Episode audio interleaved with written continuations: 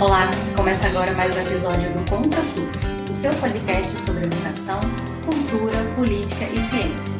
Toda quarta-feira, às 16 horas, convidamos você a ouvir um novo tema por aqui. Este programa é apresentado por mim, Amanda Medeiros, jornalista e pesquisadora em comunicação, e por Valcidney Soares, estudante de jornalismo.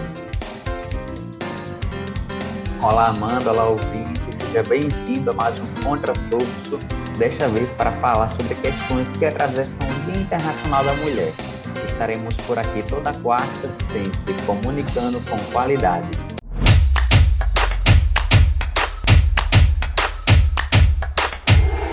Contrafluxo.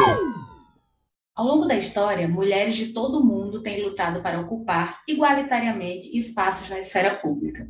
Nos últimos anos, nós brasileiras temos enfrentado ainda um governo machista e misógino, que nos faz, acima de tudo, lutar pelas nossas vidas. Diante dessa realidade, o que afinal comemoramos no 8 de março? Para tratar do assunto, no programa de hoje conversaremos com Janaína Lima, jornalista e coordenadora de diversidade sexual e de gênero da Secretaria de Mulheres, Juventude, Igualdade Racial e Direitos Humanos do governo do RN. Olá, Janaína, é um prazer te receber aqui no podcast Contrafluxo. E como os nossos ouvintes devem imaginar, a pauta deste episódio tem muito a ser discutido, né? Então, sem rodeios, já vamos direto à nossa primeira pergunta, que trata do real sentido do 8 de março e da forma limitada como a nossa sociedade ainda percebe essa data. Observando conteúdos que circularam nos últimos dias sobre o assunto, a sensação que temos é que o Dia Internacional das Mulheres ele foi reduzido a uma data comercial. Sendo assim, todo o pano de fundo político fica à margem. E o que notamos, fora dos espaços de militância, é claro, é muito mais celebração vazia do que protesto. Como você analisa esse cenário, Janaína? Você atribui a essa redução de sentido a dificuldade de mobilização que nós ainda enfrentamos, mesmo diante né, de um governo que ataca continuamente as mulheres? Eu acredito que existe nesse momento uma disputa, né, em relação não só ao 8 de março, mas em relação às lutas, né, sociais que estão aí concentradas justamente nas identidades da classe trabalhadora, né, seja a luta das mulheres, a luta da população LGBT, a luta do povo negro.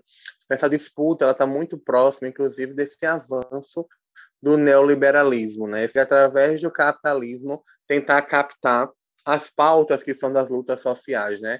Mas é uma disputa porque se de um lado a gente tem essa propaganda, esse processo de transformar uma pauta muito mais comercial e não uma pauta realmente de reivindicação e de luta social, do outro lado a gente, a gente continua tendo ainda diversas organizações feministas que pautam no 8 de março uma luta unitária das mulheres em defesa dos direitos, né, historicamente aí defendidos pela luta das mulheres no Brasil. Então, de fato, isso configura um processo de disputa, que eu acho que não tem ainda nenhum ganhador, nenhum, nenhum vencedor, mas é uma disputa que é caracterizada na sociedade em relação às pautas das mulheres, mas também todas as pautas dos movimentos sociais.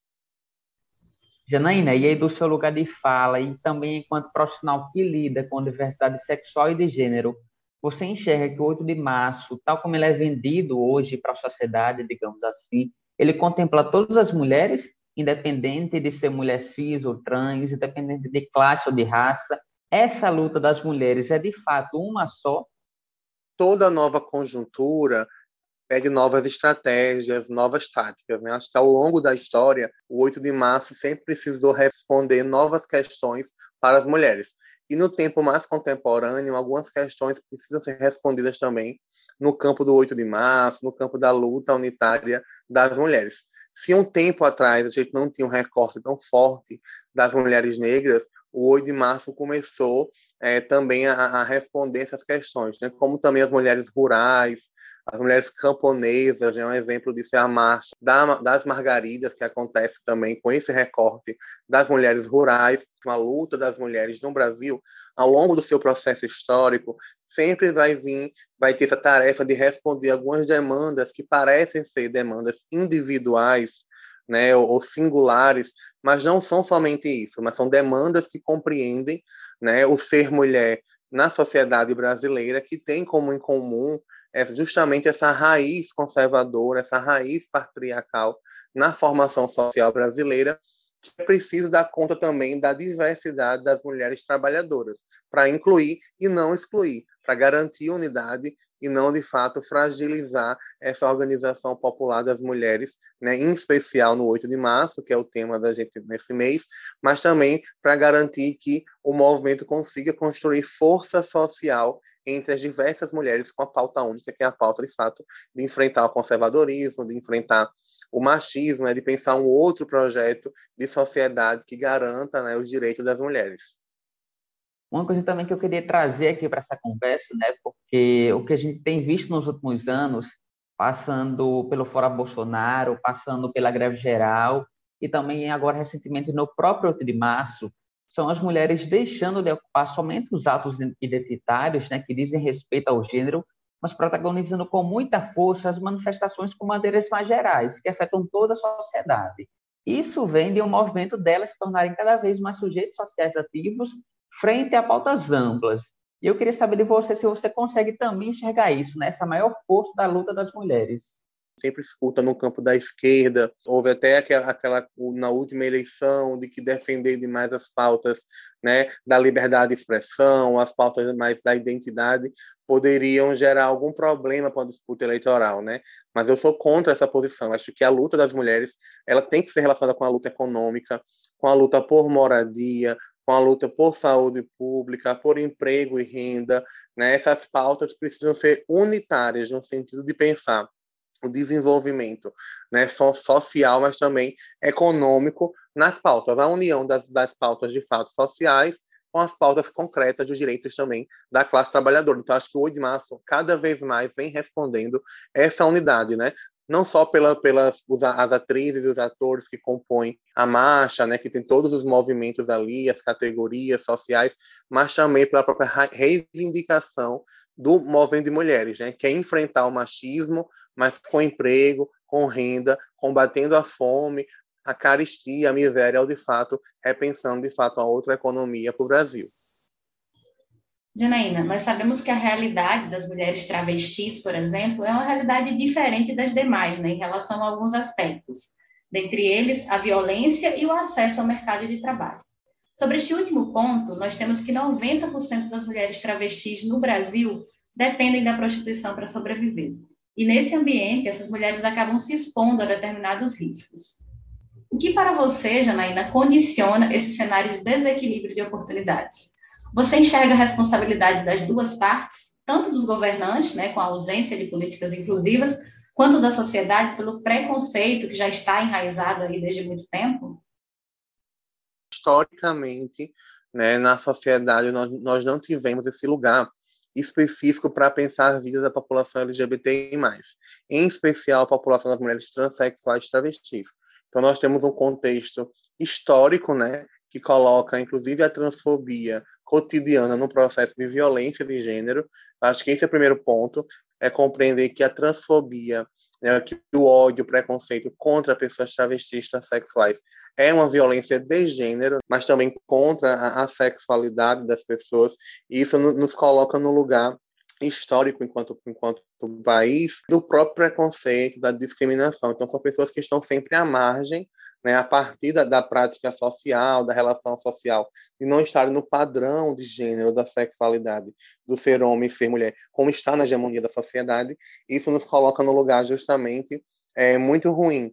Né? E isso, consequente, não fica somente no campo do imaginário ou do discurso, como de fato acessar a, as políticas e garantir de fato uma, uma identidade, né? não só no campo do direito, mas também compreender que são sujeitos que a sociedade precisa né, responder enquanto políticas públicas afirmando os direitos humanos desta população. Janaína, a gente está em 2022, ano eleitoral, e novamente as atenções se voltam para a disputa né, dos homens e de mulheres trans porque o que a gente tem visto nos últimos anos são essas pessoas conseguindo cada vez mais se eleger e ocupar espaços de destaque. Mas, por outro lado, a violência machista transfóbica ela também ainda persiste. Um exemplo disso é a Beni Brioli, que é uma vereadora negra de Niterói, que teve que sair do Brasil por um tempo por conta de ameaças sofridas pela sua atuação. Queria saber de você se você considera que ainda existe espaço e segurança para que essas mulheres adentrem cada vez mais a política institucional é, esse momento agora ele é um momento de maior oportunidade. Isso não quer dizer que seja é, maior garantia de direitos, né? Mas é um momento que a gente consegue perceber alguns, algumas ocupações históricas. Por exemplo, aqui no Rio Grande do Norte, né? Eu sou uma mulher trans, mas sou a primeira gestora enquanto mulher trans a ocupar um cargo na história de um governo do estado no Rio Grande do Norte. Na última eleição também a gente teve eleita a primeira vereadora trans do Rio Grande do Norte, no município de Carnaúba dos Dantas. Né? Então, isso é um exemplo muito mais local do estado do Rio Grande do Norte, mas que nos mostra que é possível, sim, que as pessoas transexuais travestis possam ocupar é, espaços políticos, né? sejam cargos institucionais ou pastas né? no executivo municipal, estadual ou federal, mas também é, ser parlamentares. Né? Então, a gente teve na última eleição acho que uma das maiores eleições de pessoas trans, né, a nível de Brasil, pensando nas últimas eleições que houveram na nossa história, inclusive aqui no nosso estado também a gente teve é, essa primeira pessoa trans eleita. No próximo período eleitoral se espera também que tenha um grande crescimento de candidaturas de pessoas transexuais travestis, não só no Brasil, como também aqui no estado do Rio Grande do Norte. Eu acho que essa é uma possibilidade concreta que se aproxima das pessoas colocarem à disposição também o nome de pessoas transexuais travestis para estarem na disputa, não só do pleito eleitoral, mas para estarem também na construção né, do espaço parlamentar, legislativo, com as pautas né, da população LGBT, mas também com as pautas da classe trabalhadora. A nossa conversa aqui já mostra bastante isso, né? E observando o atual cenário, é fato que nós passaríamos horas aqui falando sobre os problemas que as mulheres enfrentam na sociedade. Mas a esperança é o que nos move. Então, falemos também sobre conquistas e perspectivas de melhoria, tomando como exemplo o nosso estado aqui do Rio Grande do Norte, né? O único liderado neste país por uma mulher. Quais políticas públicas hoje, Janaína, estão sendo gestadas ou já implementadas aqui no Rio Grande do Norte pensando essa diversidade sexual e de gênero, né, com a devida preocupação, tal como tem que ser.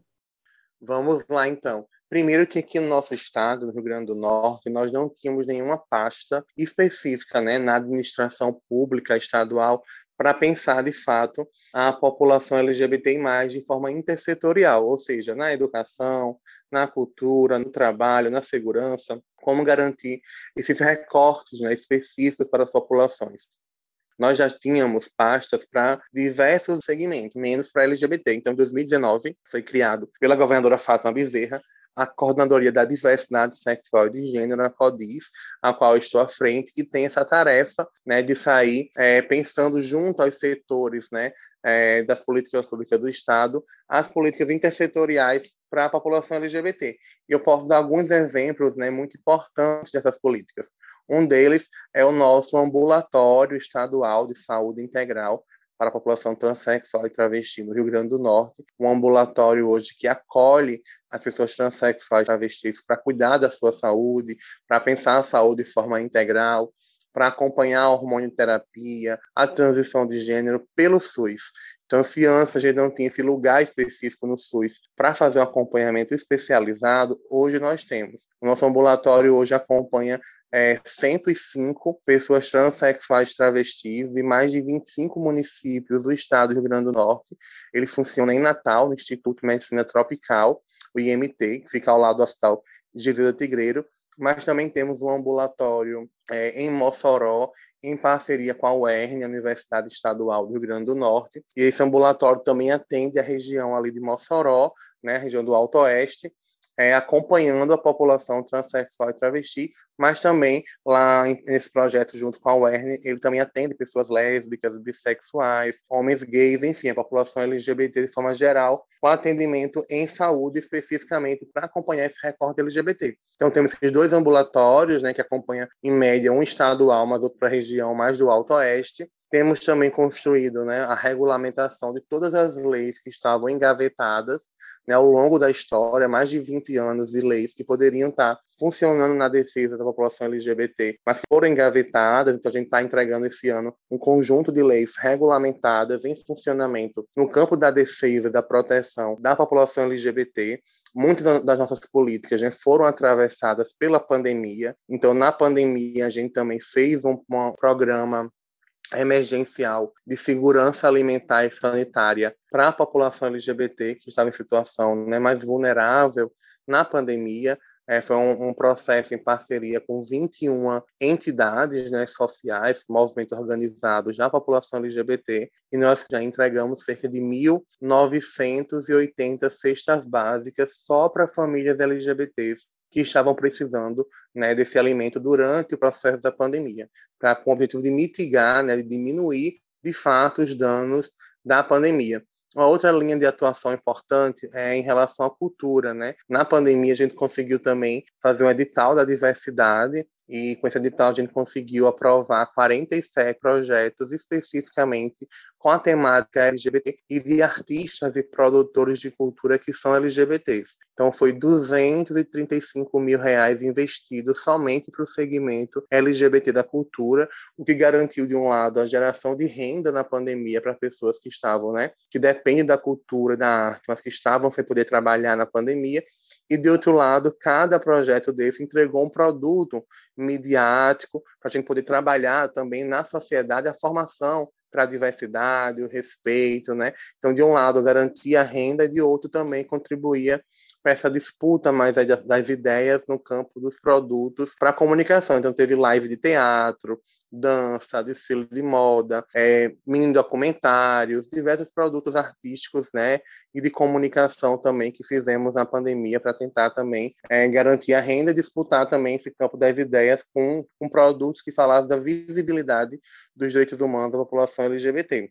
E, mais recentemente, nós estamos organizando também para iniciar o programa Transcidadania, um programa de capacitação profissional, inserção ao mercado de trabalho de pessoas transexuais, travestis, e também outras vertentes de atuação né, junto à segurança pública, está né, tá tramitando, inclusive na Assembleia Legislativa, o projeto de lei que vai criar uma delegacia estadual especializada em crimes de discriminação, intolerância e ódio. Tem uma delegacia nova no estado que irá acompanhar os crimes né, motivados por LGBTfobia, por racismo, por intolerância religiosa, enfim, por crimes motivados por ódio. A gente vai poder, através desse processo, acompanhar também a violência especificamente, né, contra a população LGBT aqui no estado. Então, esses são alguns exemplos, né, das políticas que foram desenvolvidas que continuam né, em trabalho até o final da gestão.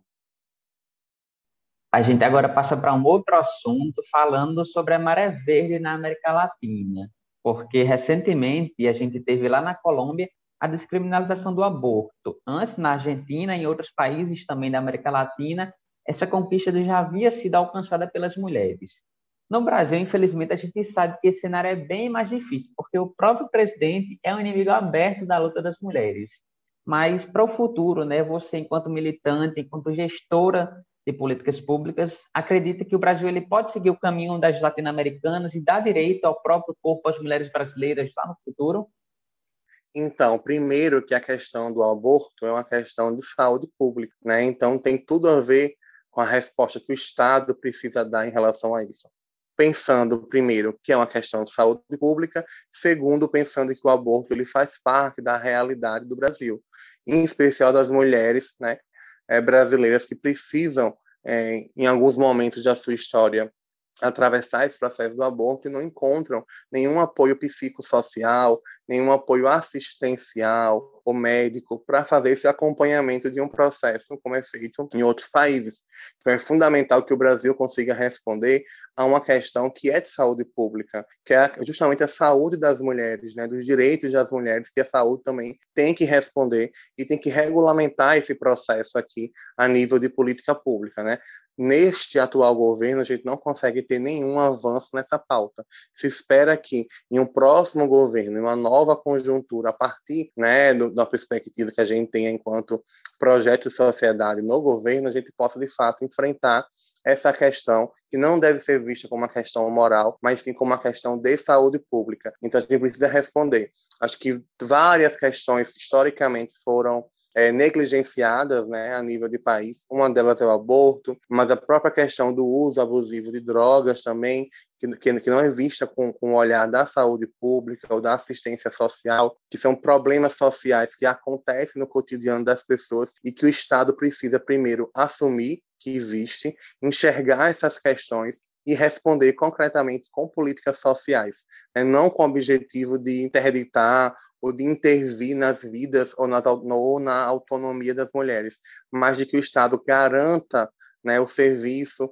assistencial, o acolhimento em saúde, para que a mulher decida procurar esse serviço e ter, de fato, esse apoio né, institucional enquanto Estado, não como intervenção, né, em relação à autonomia, mas que garanta esse, esse aparato né, de saúde pública, de acompanhamento, né, para que as mulheres consigam, de fato, ter seu direito garantido à saúde. E para fechar né, o nosso episódio de hoje, nós temos um quadro aqui no podcast Contra Fluxo que consiste em trazer declarações polêmicas de figuras públicas para que possam ser comentadas pelos nossos entrevistados. Você deve imaginar que quase sempre né, são falas do nosso atual presidente. Sobre nós mulheres, Janaína, nós temos uma infinidade dessas falas, mas hoje eu trago a fala mais recente, objetiva e que, ao meu ver, ela diz muito sobre a forma como esse governo nos trata. Né? Em cerimônia alusiva ao Dia Internacional da Mulher, neste ano de 2022, o presidente Jair Bolsonaro disse que, hoje em dia, as mulheres estão praticamente integradas à sociedade. Então, Janaína, eu queria que você comentasse essa declaração. É interessante que o governo Bolsonaro não consegue, de fato, compreender como se dá a realidade das mulheres né, da classe trabalhadora. A gente sabe que é muito palpável, muito concreta essa realidade. E nós sabemos também que é possível ser percebido pelo governo federal. Acho que o que existe nesse momento é uma negação dessa realidade, que afirmar que as mulheres estão avançando, afirmar que as mulheres estão praticamente integradas na sociedade, ou praticamente de forma igualitária na sociedade, é de fato não reconhecer a realidade do Brasil.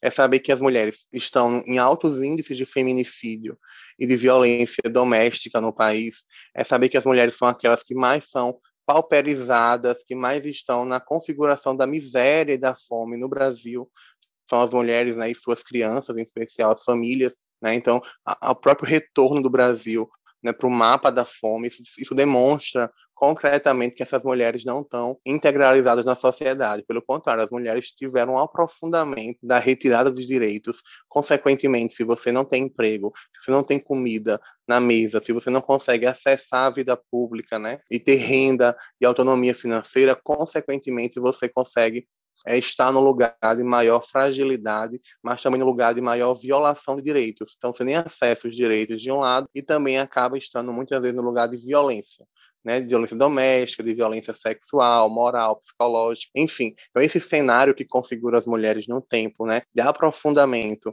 né, da pobreza, de aprofundamento da fome, né, aliada à pandemia, né, com todas as políticas que negaram a vacina, que espalharam fake news, que atrasaram o processo, né, de garantia da saúde pública, de garantia da vacinação, para essas mulheres em especial, demonstra concretamente que nós não avançamos né, nos direitos das mulheres. Pelo contrário, esse governo é um governo que historicamente vai marcar a nossa história como um governo que atrasou a vida das mulheres. Então, a resposta é totalmente ao contrário do que coloca o atual presidente, né?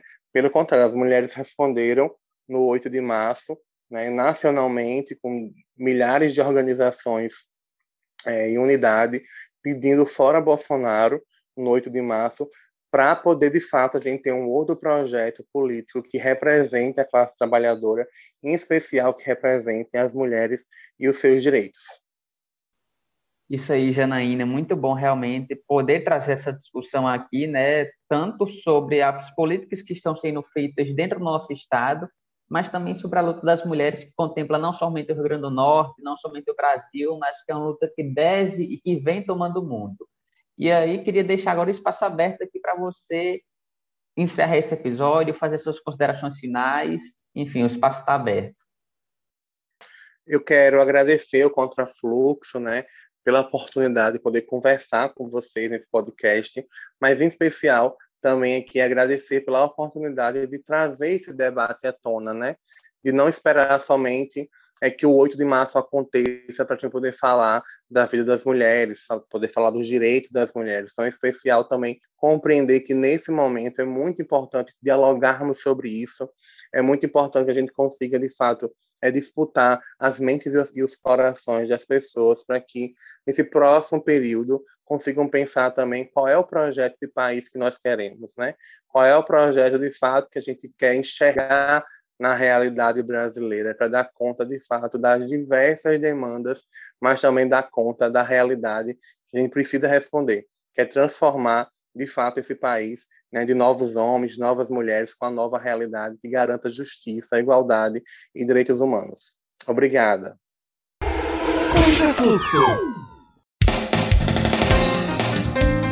Estamos chegando ao fim desse programa, mas não esqueça de nos acompanhar pelas redes sociais Lá é o espaço para você se informar sobre o tema da próxima semana e, claro, espaço de interação com a gente.